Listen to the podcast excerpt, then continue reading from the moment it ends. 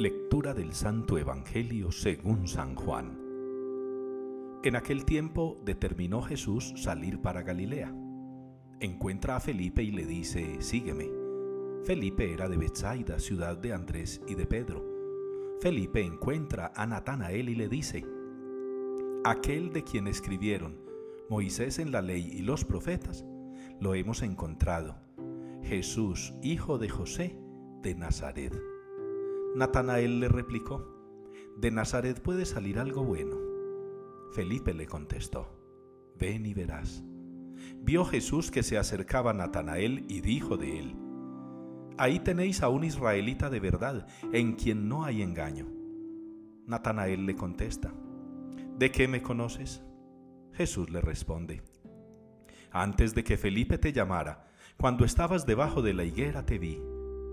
Natanael respondió, Rabí, tú eres el Hijo de Dios, tú eres el Rey de Israel. Jesús le contestó, por haberte dicho que te vi debajo de la higuera, ¿crees? Has de ver cosas mayores. Y le añadió, en verdad, en verdad os digo, veréis el cielo abierto y a los ángeles de Dios subir y bajar sobre el Hijo del Hombre. Palabra del Señor.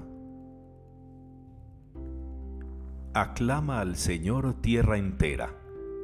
Nos unimos de esta manera hoy en la liturgia al Salmo 99. Aclama al Señor tierra entera.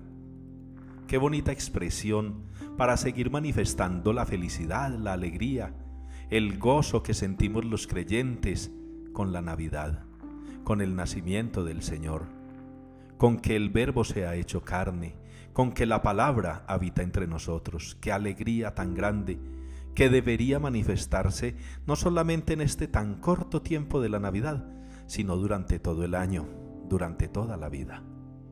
Así deberíamos nosotros sentirnos, siempre alegres y contentos.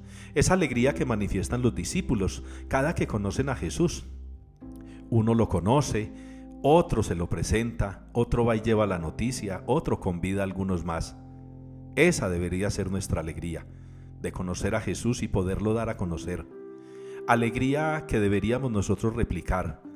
Alegría de conocer a ese Jesús que es todo amor. Él es el amor del Padre. Ese amor del que nos habla la primera lectura. El amor al que nos invita el Señor.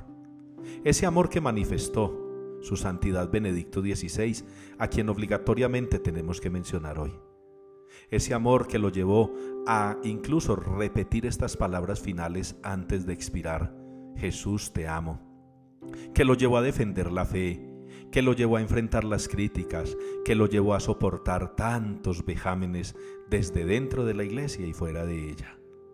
Benedicto XVI, a quien se le da sepultura hoy, es ese amado, amoroso de Jesús. Ojalá ustedes y yo pudiéramos unirnos al Salmo en el sentido de Cristo y en el sentido de Benedicto. Aclama al Señor tierra entera, porque hemos conocido a Jesús. Aclama al Señor tierra entera, porque te agradecemos la vida terrena de este santo, doctor, hombre maravilloso, amoroso, tierno, noble, Benedicto XVI. Aclama al Señor tierra entera, porque ahora su vida ya no es terrena, ya es celestial. Ya no nos escribe y nos habla sobre su amor, que es Jesús, sino que está con Él a la diestra del Padre.